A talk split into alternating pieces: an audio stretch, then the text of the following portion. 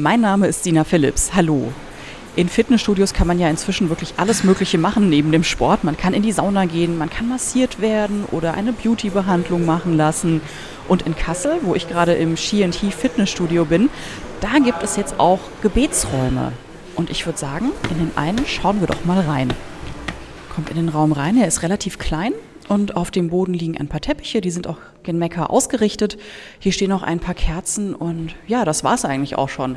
Wer regelmäßig in den Gebetsraum geht, um dort wirklich auch zu beten, ist der Ashraf. Wie ist es denn für dich jetzt hier im Fitnessstudio zu trainieren, wo du auch wirklich einen Ort hast, um zu beten? Ich finde es super, da ich jetzt beides kombinieren kann, mein Training und mein Gebet. Wie hast du das denn vorher gelöst? Ähm, vorher habe ich ein, extra ein Solarium-Abo abgeschlossen. Nur, dass ich da nie wegen dem Solarium drin war, sondern wegen meiner Gebete. Da bin ich dann reingegangen, zwei bis fünf Minuten maximal und dann bin ich dann wieder raus. Ja, in das Fitnessstudio gehen natürlich auch Menschen, die nicht muslimisch sind oder auch nicht gläubig. Valentina ist ja auch gerade fleißig am Sporteln und sie hat mir schon verraten, dass sie nicht religiös ist.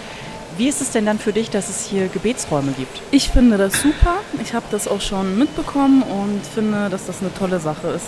Wie ist es denn vorher gewesen? Ich habe schon gehört, dass dann einfach einige ähm, in den Umkleiden gebetet haben. Ja, tatsächlich ähm, ist mir das auch schon aufgefallen. Ich finde das äh, besser, dass es extra einen Raum gibt, damit man sich zurückziehen kann und in Ruhe beten kann. Mit wem ich mich hier noch verabredet habe, das ist der Manager von dem Fitnessstudio, Mehmet Murat. Herr Murat, wie kam es denn dazu, dass Sie hier äh, Gebetsräume in dem Fitnessstudio haben? Das sieht man ja nicht alle Tage. Ja, das war der Wunsch von meinen Mitgliedern.